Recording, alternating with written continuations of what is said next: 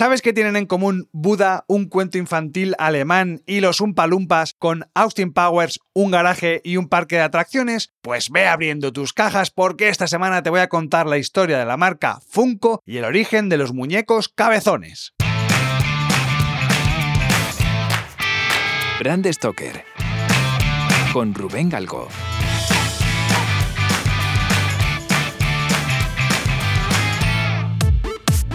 No hace mucho tiempo estuvimos hablando de las figuras coleccionables y las figuras de vinilo con el caso de Kotobukiya, pero es que Funko no se queda muy lejos. Pero antes de adentrarme en una historia propia de cualquier serie friki que se nos ocurra, deja que te explique por qué un Funko es un Funko. Para eso tengo que empezar a contarte lo más básico, cómo surgen los muñecos cabezones o bobbleheads. Los muñecos cabezones tienen su origen durante el siglo XVII en Asia, cuando se hacían figuras de Buda y otras imágenes religiosas con la cabeza grande. A estos pequeños cabezones se los denominaban como temple nuders, y esto es así porque parecía que estaban asintiendo constantemente con la cabeza mientras rezaban. Pero si hablamos de la primera vez que llegaron a Occidente, tendríamos que irnos a 1842, cuando el escritor alemán Nikolai Gogol describió en su cuento El capote a sus personajes con un cuello como los gatos de yeso que hace que muevan sus cabezas.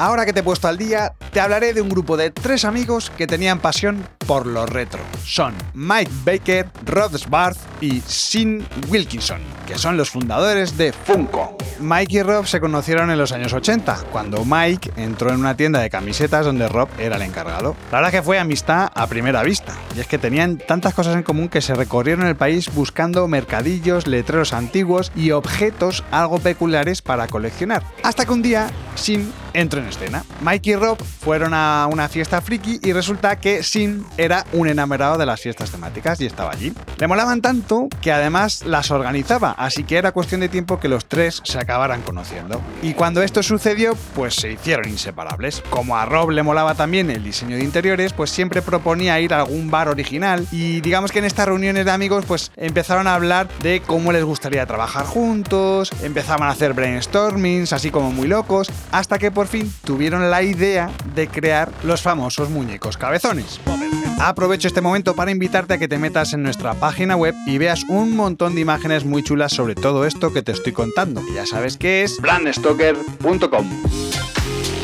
Al día siguiente de uno de estos brainstorming, Rob apareció con un pequeño muñeco de arcilla que a la postre fue el primer prototipo de un Funko. Y ese muñeco fue bautizado como Bob Computer, un muñeco con cuerpo de oficinista y cabeza de ordenador. Pero la cosa se empezó a complicar más y digamos que la idea empezó a coger forma cuando visitaron un parque de atracciones de Universal Studios. Allí se quedaron fascinados por las tiendas de souvenirs, como buenos frikis, especialmente por una tienda llamada Sparkis. Bueno, pues esta tienda tenía un escaparate increíble lleno de robots, figuritas, dispensadores de caramelos, en fin, el paraíso friki. Bueno, pues fue entonces cuando decidieron enseñarle al dueño de aquella tienda su figura de Bob Computer. Por su parte, Mike seguía queriendo hacer muñecos de sus franquicias favoritas con aire de los años 50 y pensó en hacerlo con una mascota de la cadena de hamburgueserías Big Boy. Al intentar comprar un busto de esta mascota en eBay, Mike alucinó con el precio tan alto que tenía. Se lo comentaron al gerente de la tienda de Sparkis, a este le pareció una idea estupenda y se pusieron manos a la obra para realizar montones de figuras de vinilo.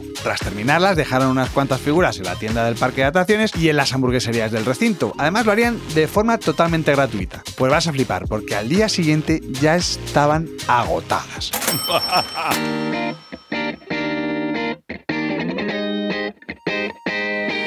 Este podcast es una iniciativa de Brand Stoker, el estudio especializado en creación y gestión de marcas de Rubén Galgo. Si lideras una empresa o eres la persona responsable de crear o rediseñar la marca de tu compañía, no dudes en ponerte en contacto con nosotros. Búscanos en nuestra web, brandstoker.com.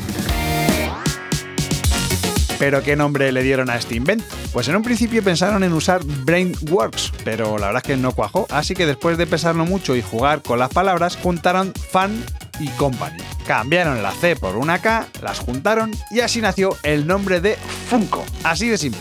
Y si esto te ha parecido interesante, espera que te cuente lo del diseño de su logotipo, porque resulta que es una forma estilizada de representar a su mascota. Freddy Funko, que es este oso de peluche con una camisa a rayas ¿no? y una gorra así de béisbol, es la mascota de Funko. Bueno, pues este muñequito pretende ser juguetón, nostálgico, creativo y sobre todo divertido. Tras haberle dado un nombre a su idea y haber realizado un par de trabajos, decidieron lanzarse a buscar licencias para fabricar más figuras. La primera licencia que consiguieron vino gracias a un amigo y fue la de Betty Bob, sí, la mítica muñeca o dibujos animados, bueno, de, los años, yo qué sé, los años 30, me parece que eso, de los 40, bueno. Pero la tercera fue la definitiva. Como si hubiese caído del cielo, consiguieron la licencia de Austin Powers. ¡Te halladito! Obviamente esto les catapultó a la fama, ya que la película fue un éxito internacional, que te voy a contar, ¿no? Y vendieron más de 100.000 figuras de Austin Powers. Como bien dijo el propio Mike, todo empezó con Austin Powers.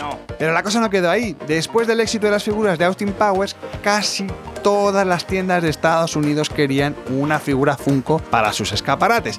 Y claro, tuvieron que mudarse del garaje donde estaban fabricando las figuras a una oficina más grande. Aquí encontraron una nueva oportunidad para ser todavía más relevante y es que se dieron cuenta de que la gente prefería figuras de franquicias poco populares y el coleccionismo, del que ya te he hablado alguna vez en Brand Stock, sobre todo cuando hablamos de la marca Scalestri, se instauraron en Funko. Con todo esto consiguieron hacer su primer evento en el año 2002, el Funko Fan Days. Ay, pero no es oro todo lo que reluce. La compañía estuvo al borde de la bancarrota en el año 2005, pero el lanzamiento de las figuras de Wacky Glowers, los famosos muñecos cabezones de vinilo que se balancean, les salvó financieramente la vida. Por desgracia, actualmente corre el rumor de que Funko podría volver a entrar en bancarrota por el exceso de inventario, y es que las bajas ventas le están lastrando. El plan de Funko, en principio, sería deshacerse de las toneladas de inventario, bien sea reciclando los muñecos de vinilo, donándolos o directamente enviándolos a un vertedero cerca de la fábrica, ya que según explica la marca, les resulta más barato eliminar el producto que seguir pagando los costes de almacenamiento. Antes de acabar, quiero compartir contigo algunos de los datos que me han parecido súper interesantes de la marca Funko. Primero, la estética de los Funkos está inspirada en un estilo japonés, en concreto en el estilo chibi, que son esos dibujos, esos muñecos o figuras con rasgos exageradamente grandes, no redondeados, y que en el fondo resultan adorables. Segundo, y aunque no lo parezca, no todos los Funkos son fáciles de conseguir. Hay dos muy codiciados dentro del mundo del coleccionismo. La versión holográfica de Darth Maul de Star Wars y los Funcos dorados de Billy Wonka y los Oompa